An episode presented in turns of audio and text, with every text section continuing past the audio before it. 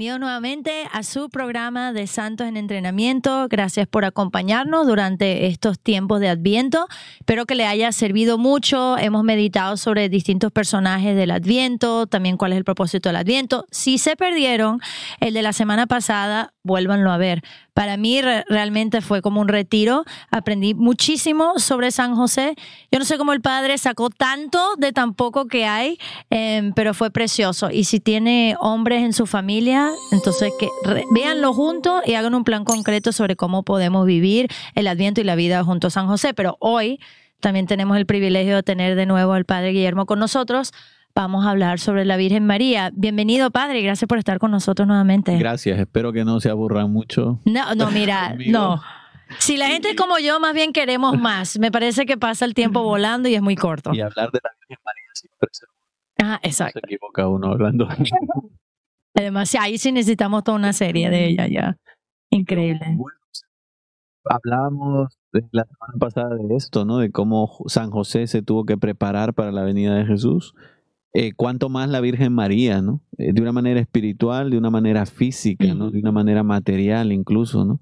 Y podemos imaginarnos hoy, intentaremos meternos un poquito en el corazón de la Virgen María e intentar, ¿no? Entender qué pasaba por su corazón y su mente eh, antes de que Jesús viniera, ¿no? Podríamos ir a muchos textos, pero yo creo que el evangelio que más puede ayudarnos es el evangelio según San Lucas, capítulo 1, eh, versículo 26 en adelante, que es los textos de la Anunciación y de la Visitación, donde podemos ver eh, cómo María preparaba su corazón para la venida de Jesús. Dijimos esto de San José y lo podemos decir de María también, ¿no? Es decir, María seguro que tenía muchos planes en su vida. Mm.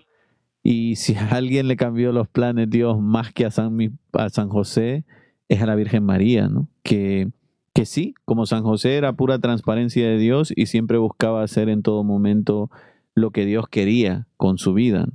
Fíjense que es bien interesante ver eh, que María estaba desposada con José también, ¿no? Así como hablábamos de que José estaba desposado con María, María estaba desposada con José.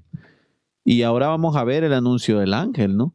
Pero la reacción de María ante el anuncio del ángel no fue, perdona, tengo planes, ¿no? sí, sí, sí. No, o sea, María con toda la sencillez del mundo solo se preocupó, y ahora lo vamos a ver, de preguntarle al ángel cómo será esto, pues no conozco varón. Pero en ningún momento María pensó, José no entra en el plan de Dios, voy a tener que mm. dejar a José. Buen punto. Hoy, no, o sea, María como que mm. confió que Dios iba a reconducir la situación y de hecho es lo que hizo Dios, ¿no? De una manera eh, misteriosa, podríamos decir, pero Dios recondució toda la situación para que San José entrara en su plan. Qué bonito. que María está totalmente abierta a lo que Dios quiera, ¿no? Seguro que si Dios le pedía dejar a José, lo dejaba, porque es que ella sabía que lo mejor para ella era hacer lo que Dios quería. Bueno, vayamos al texto de la Anunciación, que es un texto eh, que nos puede ayudar mucho a entender el corazón de la Virgen María. Eh, aparece el ángel Gabriel eh, delante de la Virgen María y uno podría decir, es bien interesante, ¿no? Porque en todas las Sagradas Escrituras, siempre que aparece un ángel, em, las personas casi se mueren de miedo. Yo creo que a veces también estoy con esta idea que hemos romantizado muchas cosas, ¿no? Pues a veces también hemos romantizado un poco los ángeles. Nos los imaginamos así con alitas bonitos, ¿no? Y todas estas cosas. Exacto. exacto. Y no, no, una visión de un ángel tiene que ser algo tremendo, ¿no? Porque en la Sagrada Escritura, siempre que alguien vea un ángel, lo primero que dice el ángel es, no tengas miedo, tranquilo, no, te vayas a morir del susto de verme. Eh, tiene que ser una visión tremenda, ¿no? Pues en María vemos una mujer abierta a las cosas del cielo, ¿no? María no tiene miedo, ¿no? En ver al ángel. Y el ángel, fíjense que esto es lo más impresionante del texto, eh, ¿Quién es más importante, el ángel o María? ¿no? Hay aquí una ambigüedad, ¿no? incluso en las Sagradas Escrituras, ¿no? Eh, ¿Quién es más importante, los hombres o los ángeles? Mm. Eh, dice un salmo, ¿no? Lo hiciste poco inferior a los ángeles, ¿no? Refiriéndose a los hombres. Pero eso fue antes de la encarnación. Después de la encarnación, los hombres, los seres humanos somos más importantes que los ángeles, porque el verbo se hizo hombre, ¿no? No se hizo ángel. Entonces, Jesús da una dignidad a la humanidad que hace que superemos incluso a los ángeles. Pero aquí en este texto pasa algo que es bien interesante, ¿no? Que es que María no es la que saluda al ángel. El ángel saluda a María al principio. Y ya entonces uno podría decir, ¿por qué pasa eso? Pues pasa porque la más importante es María. Ella no se da cuenta, como vamos a ver, ¿no? María actúa con toda la humildad del mundo y piensa que el ángel es más importante que ella, ¿no? Pero el ángel tiene claro que María es más importante que él, ¿no? Porque va a ser la madre de Dios. Y entonces dice esas palabras tan bonitas, ¿no? Alégrate llena de gracia, el Señor está contigo. Bueno, eh, ya aquí vemos una conexión bien bonita entre la gracia y la alegría, ¿no? Eh, no es una conexión que nosotros hagamos mucho, pero que es bien importante, ¿no? Para estar alegres, para ser felices, tenemos que estar llenos de la gracia de Dios. ¿Por qué creen que hoy vivimos en un mundo depresivo, suicida, eh, oscuro, ¿no? Porque la gente no tiene a Dios en su corazón, y mucho menos la gracia de Dios. Pero si tuviéramos a Dios en nuestro corazón, si estuviéramos llenos de gracia como la Virgen María, eh, seríamos personas profundamente felices y alegres con nuestra vida, ¿no? Eh, por desgracia no lo somos, pero podemos aprender de la Virgen María esto, ¿no? Bueno, María aparece eh, como la llena de gracia, ¿no? ¿Y esto qué significa? Bueno, la santidad de María, ¿no? Eh, que es que María había abierto su corazón totalmente a la gracia de Dios y la gracia de Dios la había santificado como no había santificado nunca a ninguna persona. Y alégrate, ¿no? Es bien interesante porque el ángel le pide a María que se alegre. María ya estaba alegre, podríamos decir, ¿no? Pero es como si el ángel le estuviera recalcando a María que se alegre todavía más, ¿no? Porque Dios la va a bendecir todavía más de ahora en adelante. Bueno, fíjense eh, que aquí pasa algo bien interesante. Dice el texto que María se turbó ante el saludo del ángel. Eh, ¿Por qué? Podríamos preguntarnos, ¿no? Porque uno diría, pero si María sabía, ¿no? Que ella era, que Dios la amaba. Pero ante la gran misión que le pone delante el ángel, eh, que es que va a ser la madre de Dios, María se turba. Y se turba eh, no porque ella sea mala, no porque no pueda cumplir la misión, sino porque se da cuenta de la importancia de la misión. Yo creo que todos nosotros experimentamos un poquito esto, ¿no? cuando nos mandan una misión en la iglesia, la hacemos, pero la hacemos con un poquito de miedo, ¿no? O sea, mm. cuando te hacen por primera vez sacerdote, ¿no? Eh, celebras misa, pero celebras misa con mucho respeto y con un poquito de miedo. Estás ahí diciendo, me acordaré de todo lo que tengo que decir, diré todas las oraciones que tengo. Estás ahí como con un poco de miedo, que es más una especie de respeto que miedo, ¿no? Bueno, pues así se sentía María, ¿no? Eh, amaba profundamente la voluntad de Dios, Claro que iba a decir que sí a lo que Dios le pedía, pero tenía un cierto respeto por lo que estaba pasando en su vida, ¿no? Por eso María se turbó, Y se preguntaba qué significaba ese saludo del ángel, dice el texto. Eh, ¿Qué podemos interpretar de esas palabras? Que María decía, ¿por qué me saluda así? O sea, ¿quién soy yo para que éste me salude así? Eh, quizás aquí pasa algo bien interesante y es que la misma Virgen María no se daba cuenta de su dignidad. Y esto es algo eh, que nos puede pasar a todos, ¿no? Muchas veces hay cosas que otra gente nos dice a nosotros que nos sorprenden. Eh, seguro que si nos dijeran, si le dijeran a la China, qué bien hablas, ¿no? La China diría, sí, ¿no? Porque se dedica, se dedica, a hablar, ¿no? Se dedica a hablar, ¿no? No, la China que es modesta diría, ah, gracias, ¿no? Se sentiría como diciendo, pues no sé por qué esta persona dice que hablo bien, pero si lo dice, será verdad, ¿no? Bueno, pues así se sentía María, ¿no? Como diciendo, no sé por qué el ángel me saluda así, pero si me saluda así, tengo que averiguar por qué me saluda así para entender mejor sus palabras. Bueno, vemos aquí la modestia de María, la humildad de María y la sencillez de María, eh, que son virtudes que escasean hoy en día. Nosotros nos dicen algo bonito y rápido decimos, sí, claro, es que yo soy buena gente, yo hablo muy bien. Obvio que me van a saludar así, claro. Y como que lo poquito que tenemos nos agranda nuestro orgullo y mm. nuestro amor propio, ¿no? Con María pasa lo contrario. Eh, lo mucho que tiene se hace todavía más pequeño por la modestia y la sencillez que ella tiene. Bueno, fíjense que em, el ángel vino y le dijo a María, no temas, ¿no? Porque has hallado gracia delante de Dios. Y ahora le va a decir unas palabras que son tremendas. ¿no? Concebirás en tu seno y darás a luz un hijo y le pondrás por nombre Jesús. Él será grande. Bueno, ustedes conocen el texto. Y es bien interesante, ¿no? Porque em, has hallado gracia delante de Dios. Es lo primero que le pone delante el ángel a María, ¿no? ¿Por qué? Porque el ángel quiere hacerle ver a María que esto es algo que viene de Dios. No es un invento del ángel, no es algo que la Virgen María se merezca, es algo que viene de Dios, un regalo de Dios. Es como si el ángel le estuviera diciendo, Dios te está regalando esto, acéptalo. Y qué bonito, porque así tenemos que ver nosotros también nuestra vida, ¿no? Nuestra vida es un regalo, nuestra vocación es un regalo. A veces, por desgracia, yo lo puedo decir por experiencia, vemos nuestra vida o nuestra vocación como una cruz solamente, ¿no? Como un peso, ¿no? Como algo pesado.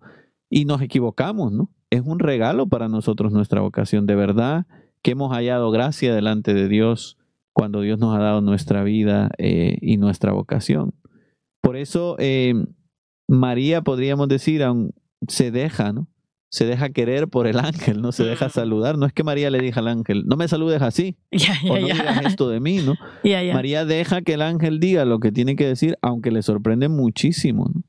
Por eso esas palabras, ¿no? Vas a concebir en tu seno y vas a dar a luz a un hijo y le pondrás por nombre Jesús nos muestra la gran misión de María. La gran misión de María es eh, la gran misión que esperaban todas las mujeres judías. Miren, las mujeres judías, ahora ya no, por desgracia no, pero mm. en tiempo de Jesús y antes, deseaban quedarse embarazadas. Todas estaban deseando quedarse embarazadas porque todas querían ser la madre del Mesías.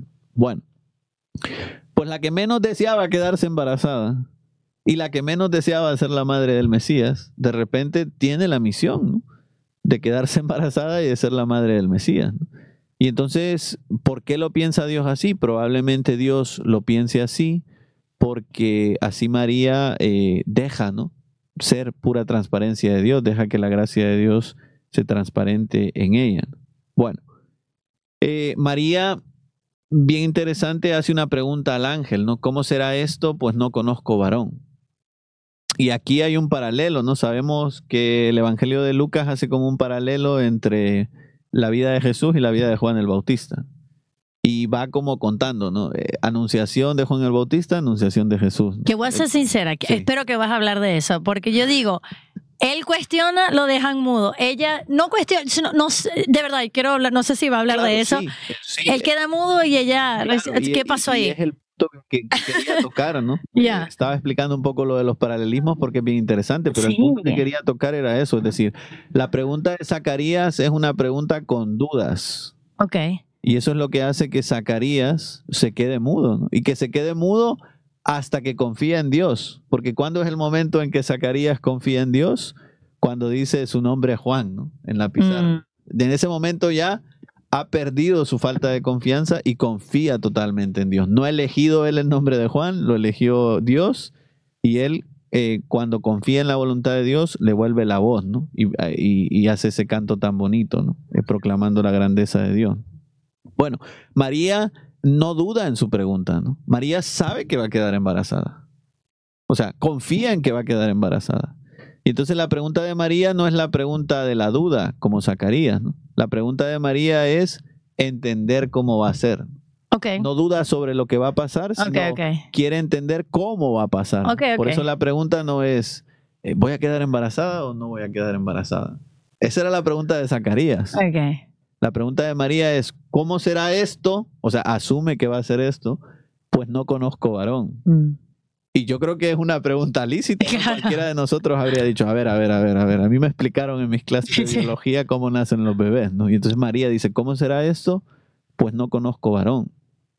Y mira, te agradezco la pregunta porque tenemos que aprender a hacer preguntas como María. A veces nosotros pensamos, hacer preguntas es malo. No, yo quiero aprender. No, no, no, no puede ser malo hacer preguntas. Ahora, ¿cómo hacemos preguntas es importante? ¿no? Hacemos preguntas como Zacarías para cuestionar el plan de Dios, entonces es muy malo y entonces vamos a sufrir mucho en esta vida. O hacemos preguntas como María para entender mejor el plan de Dios, para que Dios nos aclare cómo van a ser las cosas. Y entonces Dios nos va a aclarar las cosas como se las aclaró a María. Porque el ángel responde a María. Y el ángel responde a María porque es una pregunta lícita, ¿no? Porque mm. María quiere aprender cómo va a ser, ¿no? Y el ángel dice, el Espíritu Santo te cubrirá con su sombra y la criatura eh, que vas a concebir en tu seno será el Hijo de Dios. Yo supongo que ella habrá dicho, ah, ok. Como que no sé qué tan claro le habrá quedado, anyway. Sí, o sea, de verdad que mucho más claro, no sé, ¿no? Pero por lo menos le di una explicación. Sí, claro, claro. entendió, ah, va a ser obra de Dios, ¿no? El Espíritu Santo te cubrirá con tu sombra. Yeah. Eh, y aquí es donde María ahora entiende eh, de quién va a ser la madre, ¿no? Es hijo de Dios. ¿no?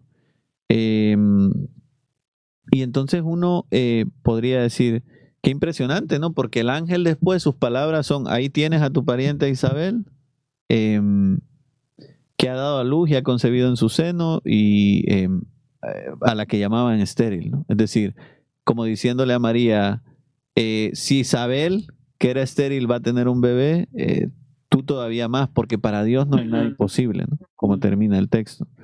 Y bueno, es bien interesante esto, ¿no? Que para Dios no hay nada imposible, ¿no? Eh, se nos olvida, ¿no? Y es algo que tenemos que recordar todos los días. Para Dios, para mí todo es imposible. No soy capaz de hacer nada, ¿no? Pero para Dios no hay nada imposible. Entonces, ¿dónde está el secreto de la santidad? En abrirle el corazón a Dios. Porque es Dios el que cambia las cosas y el que transforma las cosas.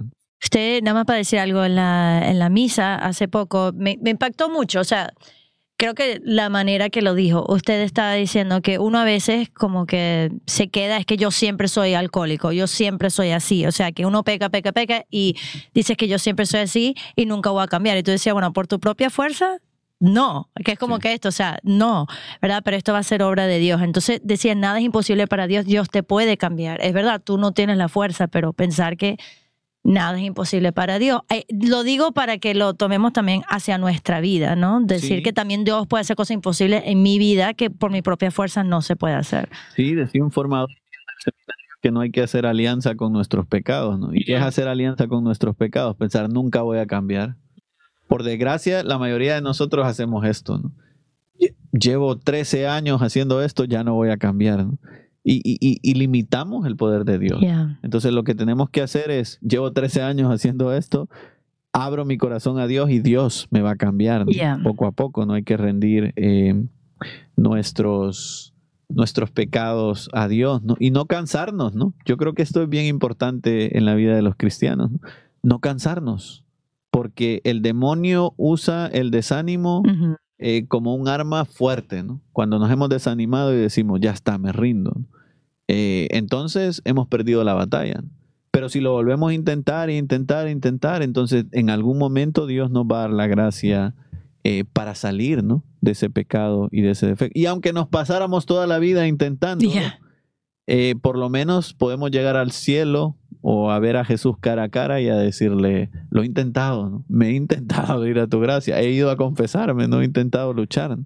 Y eso es mucho mejor que decir, no, me rendí a los 45 años y ya me convertí en un alcohólico. No. Yeah. Entonces, que no nos dé miedo, ¿no? Muchas veces la gente viene al confesionario a decir, Padre, lo mismo de siempre. Yeah. Y yo digo, bueno, por lo menos vino, ¿no? Hay gente que lo mismo de siempre y ni viene a confesarse y usted está aquí, ¿no? Entonces no se desanime y pidámosle a Jesús que nos anime, ¿no? Un santo que me encanta, perdón, lo Sí. último comentario de ese San José María Escriba, y él decía, lo tengo en mi computadora, Sí, un santo, un pecador que sigue intentando. Entonces, total- esa- y totalmente de acuerdo. ¿Sabe qué? Mm, ¿sí? Te lo robé. Ah, qué bueno. Que es verdad. Yeah. Es que hemos romantizado a los santos también, ¿no? Pensamos, los santos eran perfectos. O sea, fueron perfectos, se perfeccionaron. Sí, exacto. Para llegar ahí tuvieron que sufrir mucho, ¿no? Y tuvieron que caerse y volverse a levantar como, como, como es la vida, ¿no? Hay un sacerdote jesuita, el padre Tomás Morales, que es venerable, que decía que el secreto de la santidad era no cansarse nunca de estar empezando siempre. ¿no? Mm, Y qué verdad tan grande. Ese es mi lema. Cuando me muera, esa va a ser mi Qué lema. verdad tan grande, ¿verdad? Sí. O sea, es que nosotros queríamos ser perfectos ya, Yeah. pero como no podemos, la verdad de nuestra santidad es ir a confesarnos, pedir perdón y volver a empezar. Y hacer eso toda la vida ya es santidad en sí mismo, porque es Dios el que nos santifica, no, no somos nosotros. Y por eso no tenemos que dejarnos llevar nunca por el desánimo y querer tirar la toalla. ¿no? Bueno, Yeah. sigamos, ¿no? María contesta con unas palabras que son tremendas, ¿no? He aquí la esclava del Señor, hágase en mí según tu palabra. Bueno, eh, palabras que nos muestran eh, el camino a la felicidad, ¿no?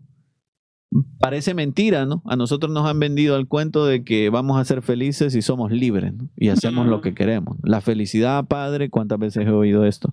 La felicidad, padre, es hacer lo que yo quiero, cuando yo quiero y como yo quiero.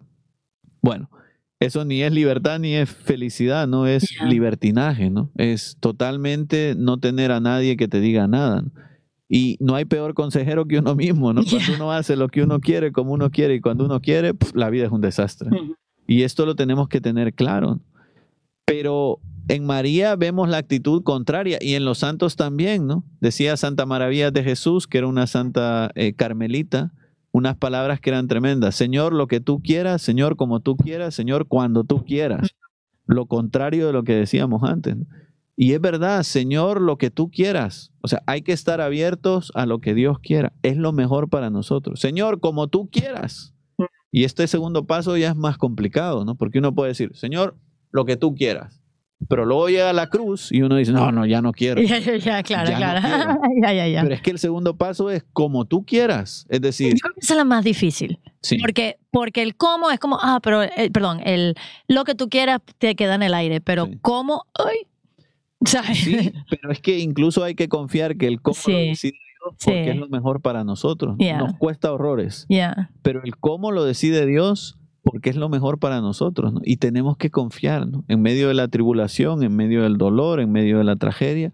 Recordar que Dios decide el cómo porque nos hace falta. Fíjense que la palabra crisis es una palabra griega hmm. que tiene que ver con crecer, ¿no? Porque de una crisis se supone que nosotros crecemos, ¿no? De algo que nos cuesta aprendemos algo nuevo. No, no nos gustan las crisis, pero son necesarias en la vida. Por eso es bien interesante esto. Y el tercer paso, no solo lo, no solo cómo, sino cuando tú quieras. Que eso ya todavía más complicado. Porque es que ya nosotros cuando le pedimos algo a Dios le decimos, lo quiero para ayer.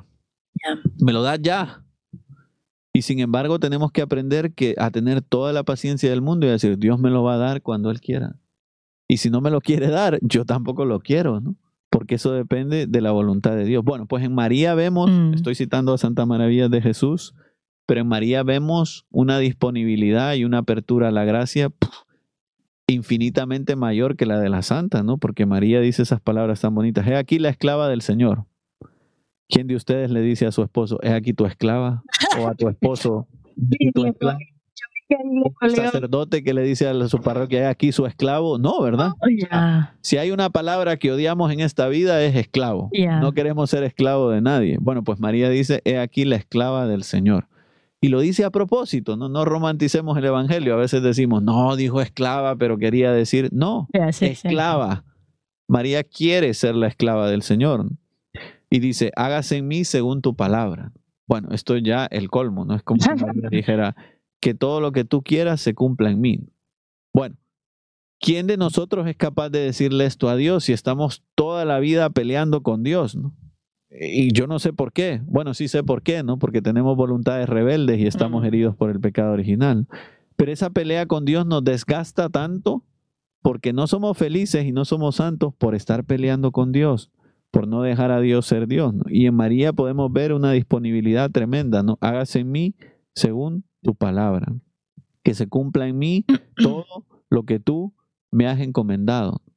Qué maravilloso sería el mundo si todos pensáramos como la Virgen María, ¿no? Si le dijéramos a Dios, haz conmigo lo que quieras, mándame donde sea, donde nadie quiera ir, ahí quiero ir yo. Pero por desgracia es lo contrario, no somos como muy selectivos con Dios. Eh, le abrimos nuestro corazón a Dios, pero cuando llega el momento de la verdad, nos hacemos muy selectivos. Ahí esta parroquia no, ¿no? Ah, no, este grupo no, ¿no? No, esta gente no, ¿no? No, este hermano no, no, este familiar mío, o sea, quiero amarlos a todos, pero a, este familiar no, ¿no? Ahora que vienen los tiempos de Navidad y que nos vamos a juntar con la familia, empiezan las reuniones familiares y que, ay, es que no quiero ir aquí porque fulanito me cae mal, o porque me mira mal, o porque, bueno, pues que seamos capaces incluso de llevar esto a nuestra vida y decir, no, o sea, cuando Jesús me dijo que tenía que amar a mi prójimo, dijo que tenía que amar a todos. Y es que además, por si nos quedaban dudas, se le ocurrió decir que hay que amar a los enemigos. Entonces ya, ya no nos quedaron dudas de que Jesús quiere que amemos a todas las personas. Y entonces eh, que como María eh, sepamos, ¿no? Abrirle el corazón al Señor. Hasta aquí podríamos decir el diálogo entre la Virgen María y el ángel. Y uno podría decir, ¿cómo sigue la historia? María se fue a su casa, descansó durante nueve meses y tuvo al bebé, ¿no? No, nos equivocamos, ¿no? Si uno sigue leyendo el Evangelio según San Lucas, eh, es bien interesante ver eh, después del nacimiento de Jesús, lo que llamamos el texto, perdón, después de la anunciación, en el capítulo 1, del versículo 39 en adelante, lo que llamamos la visitación de María a su prima Isabel. Lo primero que hizo María después de enterarse que estaba embarazada fue ir a ver a su prima Isabel e ir a servirle. Lo de la esclava del Señor no era mentira. Porque es que aquí todos nos ponemos románticos. Yo que todos los años hago ejercicios espirituales, en los ejercicios espirituales yo me pongo romántico. Señor, haz con mi vida lo que quieras. Señor, soy tu esclavo. Señor, te amo. Señor, te prometo. Señor, te digo. Pero después uno sale de los ejercicios y primer resbalón y se acabó todo. Nos decía un sacerdote que nos predicó el retiro el año pasado que cuánto, a ver cuánto les dura la gracia del retiro. Yo creo que en el primer semáforo ya se les acabó la gracia del retiro. Puede ser, ¿no? Por desgracia, ¿no? Pero en María vemos lo contrario, ¿no? Acaba de decir que es la esclava del Señor y se va a servir a Isabel. Porque ser la esclava del Señor no significa solo ser la esclava del Señor, significa servir a los demás, significa ser la esclava de los demás. Y esto es algo que a nosotros nos cuesta que nos entre en la cabeza, porque nosotros decimos que amamos a Dios, pero dice San Juan en su primera carta, ¿no? Quien dice que ama a Dios y odia a su prójimo es un mentiroso. Mm. Y son palabras tremendas, ¿no? Porque nos pasa a todos, ¿no? Cuando llega el momento de amar a los demás, ¿cómo cuesta? Y cómo cuesta porque no amar a los demás significa que no amo a Dios. ¿no? Por mucho que yo me he metido en la cabeza que amo a Dios, si no amo a los demás, no amo a Dios. Y por eso en María vemos lo contrario. ¿no? Acaba de decir que ama a Dios, se va a servir a Isabel porque ama a Dios de verdad, porque de verdad se manifiesta el amor de Dios en las obras de María. Bueno, y ahora eh, vamos a ver un diálogo entre dos de las mujeres más humildes de la historia de la humanidad, ¿no? Por eso el texto de la visitación es tan bonito. Eh, entra María, ¿no? Y lo primero, eh, Isabel oyó, bueno, dice Isabel, ¿no? Em, en cuanto oyó Isabel el saludo de María, saltó de gozo el niño en su seno. Fíjense qué interesante. Eh, dos embarazadas. Primer encuentro entre eh, los dos fetos, ¿no? Por llamarlo de alguna manera, aunque no habría que llamarlos así, los dos bebés, ¿no? Es decir, primer encuentro entre Jesús y Juan el Bautista. No se van a ver hasta mucho después, ¿no? Cuando sean mayores. Aquí hay pleitos sobre si se conocían o no se conocían, pero bueno, no se van a ver hasta mucho después. Y cuando entra María, toda llena de gracia, y ya con Jesús en su seno, ¿no? Dice el texto que la criatura, Juan el Bautista, saltó en el seno de Isabel, ¿no? Eh, algo grande se acercaba, ¿no? Y Juan, que era el encargado, el precursor de preparar el camino a Jesús, que lo sabía, hasta ahí mismo avisa a su mamá mm. que se acerca a Jesús, ¿no? Por eso es tan bonito ese texto. Bueno, Em, y luego Isabel exclamó a, gritos, dice el texto, bendita tú entre las mujeres y bendito el fruto de tu vientre. Bueno, María es la mujer, podríamos decir la mujer más santa de la historia de la humanidad, ¿no? Por eso como San Pablo en la carta a los romanos hace un paralelismo entre Cristo y Adán, el hombre nuevo y el hombre viejo, también hay un paralelismo entre María y Eva, ¿no? La mujer nueva y la mujer vieja. Bueno, pues Isabel le dice a María, bendita tú entre las mujeres y bendito el fruto de tu seno. Es decir, eh, lo que hace Santa María es el fruto de su seno. Ya María antes tenía una cierta santidad, ¿no? pero teniendo a Jesús en sus entrañas es todavía más santa. Por eso un embarazo no es cualquier cosa, ¿no? Eh, no es el tema que nos ocupa, perdón que me vaya por las ramas, pero un embarazo no es cualquier cosa, ¿no? Un embarazo es algo santo, ¿no? porque el fruto que se lleva en el vientre es algo que viene de Dios. No es Jesús, como la Virgen María, que eso era infinitamente santísimo, pero es santo. Ese bebé lo ha querido Dios, lo ha amado Dios. Eh, el amor entre los papás ha, ha procreado ¿no? a ese bebé. ¿no? Entonces un embarazo es lo más santo que hay. ¿no? Perdamos el miedo a los embarazos. ¿no? Hoy vivimos en una cultura donde nadie quiere quedarse embarazado donde las mujeres se quedan embarazadas y tienen que tener miedo porque el esposo no tiene dinero, porque la sociedad no quiere, porque ya tengo X número de niños. No, no tengamos miedo, ¿no? La vida es santa y bendita en las entrañas de una mujer. Bueno, sigamos adelante, ¿no? Dice Isabel, ¿de dónde que a mí venga a visitarme la madre de mi Señor? Bueno, que esto ya es impresionante. Eh, dice otra traducción, ¿no? ¿Quién soy yo para que me visite la madre de mi Señor? Bueno, impresionante, ¿no? Vemos una Isabel que por una parte reconoce la dignidad de María, que es la madre de Dios, ¿no? Ya vemos aquí el primer título de la Virgen María en la historia de la iglesia, ¿no? Madre de Dios, Teotocos. y, eh, y quién soy yo, ¿no? Para que me visite la madre de mi Señor. O sea, aquí podemos ver la humildad de Isabel, ¿no? Que dice, yo no me merezco que tú me visites. ¿Por qué me visitas? No sé si a ustedes les ha pasado esto alguna vez, que ha venido a visitarlos alguien que ustedes ¿y este por qué me visita? O sea, si yo no, no sé, el papa o el obispo, ¿no? Y uno dice, ¿y por qué? Si yo no soy nadie, ¿no? ¿Para qué viene a visitarme, no? Pues así se siente Isabel, ¿no? ¿Es quién soy yo para que me visite la madre de mi Señor? Y ahora le dice, ¿no? Porque apenas llegó a mis oídos la voz de tu saludo, saltó de gozo en mi seno mi niño, ¿no? Bueno, que lo habíamos visto antes. Feliz la que ha creído porque se cumplirán las cosas que le fueron dichas de parte de Dios.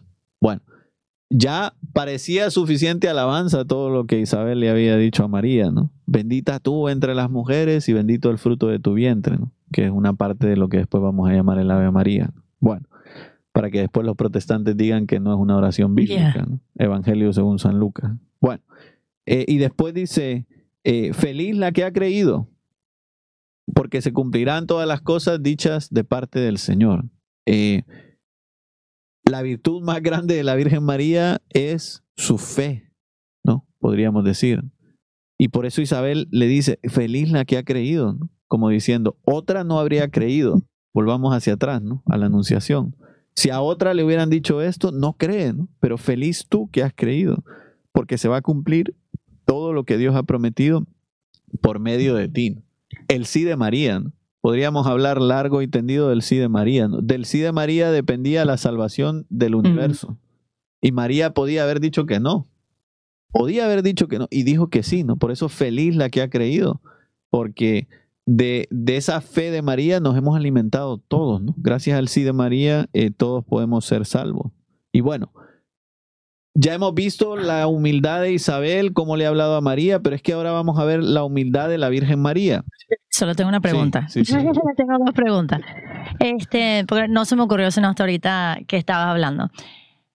Ok, déjame explicarme. Cuando Jesús le pregunta a sus discípulos, ¿quién dicen los demás que soy yo? Y luego Pedro da su confesión de fe.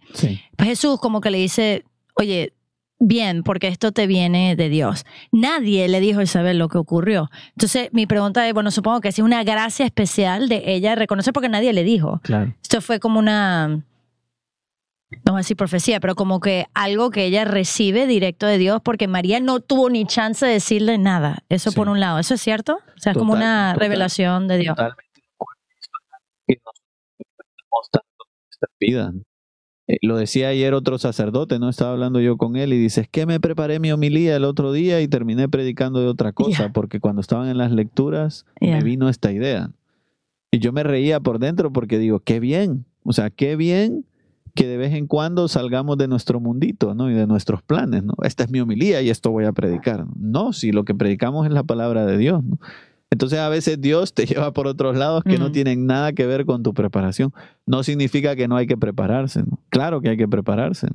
Pero si Dios te lleva por otro lado, ¿no? Yo me imagino que Isabel practicó lo que le iba a decir a María. Mm, por eso me pregunto, como que sabía, no sabía, esa es mi pregunta. eso que no sé. Entonces podemos imaginarnos que de alguna manera sabía que iba a venir a visitarla. Podríamos decir lo contrario también, ¿no? Porque el texto no, nos lo deja claro, ¿no? Pero si nos imagináramos que sabía, podemos imaginarnos a Isabel eh, pensando en qué le iba a decir a María. ¿Fue esto lo que pensó? Seguro que no, ¿no? Pero esto nos pasa tantas veces, ¿no? Yo he tenido la bendición, eh, al Papa Francisco no le he tenido tan cerca, ¿no? Pero en 2007, creo, cuando yo ni estaba pensando apenas en entrar al seminario, eh, vino el Papa Benedicto a Estados Unidos, pude verlo bastante cerca. Mm. Y yo recuerdo, o sea, cuando uno está enfrente del Papa es algo tan tremendo, porque uno se emociona cuando ve a una persona famosa, ¿no? Ya. Nos ha pasado a todos. Yeah. Pero con el Papa no es emoción, es una presencia del Espíritu Santo Mm. que uno tiene ganas de salir corriendo a abrazarlo. ¿no? Yeah, yeah. No te dejas, ¿no? Pero uno tiene ganas, ¿no? Y yo recuerdo eh, con cariño eh, ese momento, ¿no? Si, gracias a Dios no le tuve que hablar, ¿no? Todavía no he tenido que hablar con el Papa, que eso tiene que ser todavía más tremendo. ¿no? Yeah, yeah, yeah. porque uno se prepara y después uno dice cualquier cosa que se le pasa por la cabeza. ¿no? Pero lo digo por esto de Isabel, ¿no? Aunque Isabel se haya preparado, seguro que fue un momento de tener enfrente a alguien tan llena de Dios, tan llena del Espíritu Santo, que las palabras que le salieron fueron pura Mm. gracia, ¿no? Como dices tú. Ya, porque eso pensaba, digo, ella sabía, no sabía. Y la otra Claro. cosa, ahorita cuando lo leíste, estoy de acuerdo, obviamente, que ella dice, o sea, que es la fe de María, o sea, bendita tú la que creíste, pero me pregunto si también es como que, porque mi esposo no creyó, o sea, ¿me entiendes? Y estuvo mudo Claro. por, por este tiempo. Entonces, ese paralelismo, como que, wow, bendita tú que cuando te vino el ángel. Sí, o sea, yo no lo había pensado, pero si el Evangelio nunca intencionalmente lo ha- hay ese paralelo. No lo sé. O sea, probablemente la misma Isabel esté comparando, ¿no? La fe de María. Sí, como que bendita tú la que creíste. Ahorita que lo dijiste, yo, porque habíamos Claro. hablado de eso, digo, obviamente su fe, pero decir, wow, el ángel, el mismo ángel que te llegó a ti le llegó a mi esposo y no, no creímos. Y todavía está mudo allí porque él todavía no habla. Sigue mudo por no creer, Sí, sí. ¿sabes? Eh, Entre una cosa y la otra. Ok, perdón. Sí. No sé cuánto tiempo nos queda. Ya, mira, tenemos como, como 12 minutos, estamos 12 ya. minutos. Ya, ya, ya. Ya. Contesta como contestan las personas humildes. ¿no? Es tan difícil esto. eh, Yo como sacerdote lo experimento, ¿no? Cuánta gente se me acerca a, decirme cosas buenas de mí mismo. Eh, Yo por dentro siempre me repito a mí mismo, no te creas nada de lo que te dicen, ¿no? Porque, o sea, aunque sea verdad, es pura gracia de Dios, ¿no? Pero por fuera, ¿qué contesta uno por fuera? O sea, China Briseño cuando le dicen, China, qué maravillosa eres, ¿no? ¿Sabes? No sé- hablas, ¿no? Sí, sí, Qué sí, sí. gente eres. Sí. Eh, no sé, cualquier cosa, que- ¿qué haces tú cuando alguien te dice una cosa así? que tratar de decir por la gloria de Dios o como que tratar de, de- uno porque padre y usted lo sabe uno sabe lo que uno es y si alguien le alguien lo hizo porque Dios ha hecho algo grande pero la Virgen es el perfecto ejemplo de saber cómo Claro, y es lo que pasa, ¿no? Aquí, o sea, María sin, sin que sea un teatro y sin Ya. que sea nada artificial, empieza a recitar el Magnificat. Yeah. Y es una de las oraciones más bonitas de las Sagradas Escrituras. Mm. María dice, proclama mi alma la grandeza del Señor. Como diciéndole a Isabel, eh, todo lo bueno que yo tengo hace grande a Dios. No me hace grande a mí, hace grande a Dios. ¿no? Se alegra mi espíritu en Dios mi Salvador. ¿no? Es decir, cuánta alegría tengo eh, que estoy haciendo lo que Dios me pide. Que esto es impresionante, ¿no? ¿Qué es la alegría? Lo voy a decir claro y fuerte por si alguno está durmiendo. ¿no? La alegría es hacer lo que Dios me manda. ¿Por qué vivimos tristes? ¿Por qué no hacemos lo que Dios nos manda? ¿Por qué andamos ahí cabizbajos? Porque sabemos que tendríamos que estar haciendo otra cosa y no lo hacemos. ¿no? Bueno, se alegra mi espíritu en Dios mi Salvador, porque ha mirado la humillación de su esclava. ¿no? Bueno, hablábamos de esto antes, ¿no? María eh, se ha hecho pequeña, ¿no? Para agrandar a Dios, ¿no? No es, no es una humi- la humildad no es achicarse artificialmente, ¿no? Eso es falsa humildad, ¿no? Y muchos de nosotros lo hacemos, ¿no? Ah, Voy a decir esto para que piensen que no sé, ¿no? Bueno, eso es falsa humildad, ¿no? Pero María no hace eso, ¿no? Dice, María dice, eh, se alegra mi espíritu en Dios porque ha mirado la humillación Mm. de su esclava, ¿no? Es decir, yo me echo pequeña para que Dios se haga grande, ¿no? Y esto es algo necesario en todas nuestras vidas. ¿no? Eh, todos tenemos que hacernos pequeños para que Dios se haga grande, ¿no? Yo todavía recuerdo con cariño la primera vez que fui a Belén, a la Basílica de la Ujú, Natividad. Es tan bonito, seguro que la China ha estado ahí. La puerta para entrar en la basílica es pequeñísima y hay que agacharse para entrar. Y cualquiera diría, eh, lo hicieron a propósito, ¿no? De hecho, los historiadores dicen, yo no les creo mucho, que lo hicieron así para que nadie entrara en caballo, ¿no? Ok, ok. a la basílica, porque antes, o en camello, ¿no? Porque era en medio. Pero bueno, yo prefiero creer que es una al- algo providencial, ¿no? O sea, Dios ha querido decirnos que para entrar en el misterio de Belén hay que hacerse pequeño, ¿no? hay que agacharse, hay que humillarse, ¿no? Como María. ¿no? Por eso este tiempo de Adviento tiene que ser un tiempo de humildad, ¿no? De sencillez. Tenemos que buscar ser humildes. ¿no? Dice Ignacio de Loyola, no puedo no hablar de Ignacio de Loyola, lo siento. Dice. Ignacio que para ser humilde hay que aceptar humillaciones. Y es lo que menos nos gusta. Ser humildes, pero no queremos humillaciones. Y entonces que este tiempo de Adviento sea un tiempo en el que aceptemos ¿no? las penitencias que nos vienen dadas por la vida en lugar de rechazarlas. Eh, bueno, desde ahora me felicitarán todas las generaciones, dice María. ¿no? Bueno, y lo sabemos hasta el día de hoy, ¿no? Cuando celebramos una fiesta de la Virgen María, seguimos felicitando a la Virgen María, ¿no? Por todo lo que hizo. Desde ahora me felicitarán eh, todas las generaciones porque el poderoso ha hecho obras grandes por mí. Su nombre es santo. Piense que si quedaba duda, su nombre es santo. Y su misericordia llega a sus fieles de generación en generación. Bueno, y esto es verdad, ¿no? Qué verdad tan grande que la misericordia de Dios eh, sigue haciendo que nosotros podamos hacer cosas buenas. Es por la misericordia de Dios que nosotros podemos hacer cosas buenas.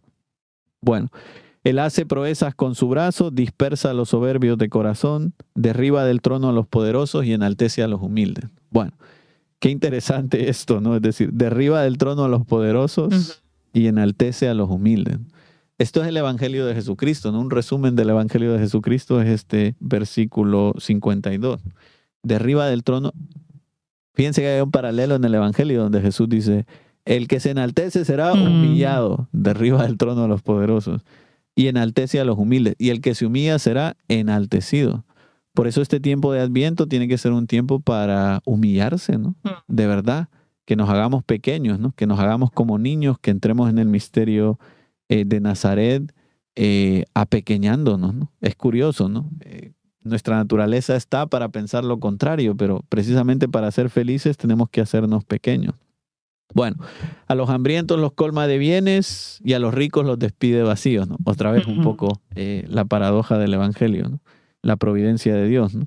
Y cómo Dios también quita, ¿no? Esto es algo bien interesante a los que tienen de más, eh, y a los ricos los despide vacíos.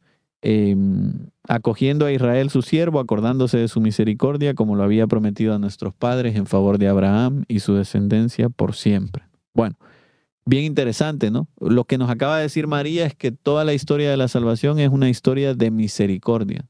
No nos merecemos la salvación, no nos merecemos nada de lo que tenemos, pero por el amor de Dios, la misericordia de Dios, lo hemos recibido, ¿no? Eh, todas las generaciones. Bueno, termina el texto diciendo, ¿no? María se quedó tres meses y luego se fue a su casa. Fíjense qué interesante. Se fue María de ahí con tres meses. Eh, yo no sé si ustedes alguna vez han visto a una mujer embarazada de tres meses, pero ya se nota bastante el embarazo. ¿no? Eh, cualquier otra mujer habría dicho, eh, ya no me voy a ir, ¿no? Me voy a quedar aquí para cuidarme, ¿no? María con tres meses de embarazo se vuelve, ¿no? a Nazaret. Desde Aycarem, que está muy cerca de Belén, es decir, que hay que pasarse toda la Tierra Santa caminando. ¿no? Bueno, pues María se volvió a su casa. ¿Qué hizo María esos tres meses? ¿no? Creo que ya no me da mucho tiempo hablar de eso, ¿no? Pero ¿qué hizo María esos tres meses? Servir a Isabel. ¿Cómo? Pues de mil maneras, ¿no? Por eso el tiempo de Adviento es un tiempo de servicio, hombres que nunca han lavado un plato, ¿no? En este tiempo de Adviento hay que lavar los platos, ¿no? Hombre que nunca has cocinado, en este tiempo de Adviento hay que cocinar, ¿no? Eh, mujeres, ¿no? Las mujeres son perfectas, así que no puedo decir muchas cosas malas de las mujeres, pero si hay algo que no han hecho, ¿no? También las mujeres en este tiempo de Adviento, es un tiempo de vencerse a sí mismo, ¿no? Que dejemos de estar tan encerrados en nosotros mismos, porque muchas veces no hacemos cosas porque no me gusta, no quiero, no, como que estamos siempre en el yo. Bueno, pues este tiempo de Adviento tiene que ser un tiempo de salir de mí mismo y centrarme más en las necesidades de los demás, ¿no? Que pongamos atención a las necesidades de las demás. Esto es lo que hizo María, esto es la visitación. La visitación es dejar de lado mis necesidades, María estaba embarazada, y poner por delante de mis necesidades las necesidades de los demás, ¿no? Isabel estaba más embarazada, Y entonces María fue a ayudarle. Pues que este tiempo de Adviento eh, nos preparemos así, ¿no? Olvidándonos de nosotros mismos y ayudando a los demás. Eso es precioso porque pienso que la Virgen dice que estuvo tres meses, pero cuando ella fue, el ángel le había dicho que Isabel tenía seis, o sea que se quedó, se supone, ¿no? Para el nacimiento. Entonces todo el cuidado que ella habrá tenido. Una cosa que siempre me ha llamado la atención, hace poco dimos un retiro, estamos hablando de eso, de María dice, aquí la esclava del Señor. y, y meditábamos que mm, eh, luego en el Evangelio dice, nadie puede servir a dos señores, ¿no? Entonces, eh, la reflexión era que todos tenemos esclavitudes y distintas cosas, pero María dice, no, no, no, yo soy esclava, le pertenezco al Señor. Entonces, como una especie de examen de conciencia, ¿a qué cosa estoy esclavizado? Y elegir, porque dice o amarás a uno o amarás al otro, o sea, o estamos con Dios, o, sea, uno no puede tener un pie de un lado o del otro, ¿no? La famosa meditación de las dos banderas o dos estandartes, o sea, uno está de un lado o del otro, y María dice, la esclava del Señor, y luego como que no había pensado, todos los días rezo el Magnífica, pero ahí dice, mira la meditación de su esclava, o sea, se vuelve a nombrar a ella misma esclava, ¿no? O sea, ese como decía, Dios me puede usar. ¿Cómo es, cómo es que dijo maravillas de Jesús? Eh, lo como, no. Lo que tú quieras, cuando tú quieras, como tú quieras. Eso es un esclavo. Sí, sí, eso es un esclavo. Eso es un esclavo, o sea que, que eso es lo que quizás deberíamos meditar. Bueno, como padre siempre me pasa que siento que no hay suficiente tiempo y todo lo que dice debe ser un retiro. Así que, pero nada, le agradezco su tiempo por estar aquí con nosotros en estos ya últimos días de Adviento. Em, muchas gracias, nos, ayudas a pensar en, cómo podemos imitar a la Virgen. No había pensado, para ser sincera, al año que viene voy a hablar de eso, así que le voy a robar esto para el retiro del año que viene. Es ¿Cómo todo Biblia, ¿no? Sí, sí, pero yo he leído la Biblia muchas veces y eso yo creo que es una gracia especial. Eh, sobre el Adviento y el servicio. Esos paralelos no, no lo había visto así tan fuerte. Así que muchísimas gracias, Padre. Pero antes de irnos, como siempre, si nos puede hacer una oración final, por favor. Sí. En el nombre del Padre, Hijo y del Espíritu Santo. Amén. Le pedimos al Señor que note un corazón en este tiempo de Adviento como el de la Virgen María, un corazón limpio, un corazón humilde y sencillo, eh, para que seamos todos, que nos vayamos convirtiendo poco a poco en esclavos del Señor y, ¿por qué no, también en servidores de nuestros hermanos? Pidámosle al Señor todo esto hoy eh, por intercesión de la Virgen María. Dios te salve María, llena eres de gracia, el Señor es contigo. Bendita tú eres entre todas las mujeres y bendito es el fruto de tu vientre Jesús. Santa María, Madre de Dios, ruega por nosotros los pecadores, ahora en la hora de nuestra muerte. Amén. Santa María de Guadalupe, ruega por nosotros. En el nombre del Padre y del Hijo y del Espíritu Santo. Amén. Bueno, muchas gracias por sintonizarnos. Por favor, compartan estos programas. Recuerden que todo lo que hacemos aquí es de manera voluntaria, así que si usted quiere colaborar, quizá en este tiempo Adviento está diciendo cómo puedo ayudar a propagar la fe y a, y a evangelizar, pues Radio María siempre funciona bajo donaciones. Así que puede ir a Radio María Spanish y ver cómo puede em, donar si eso es algo que siente que Dios le pide. También hay un link debajo de este video donde lo puede ver.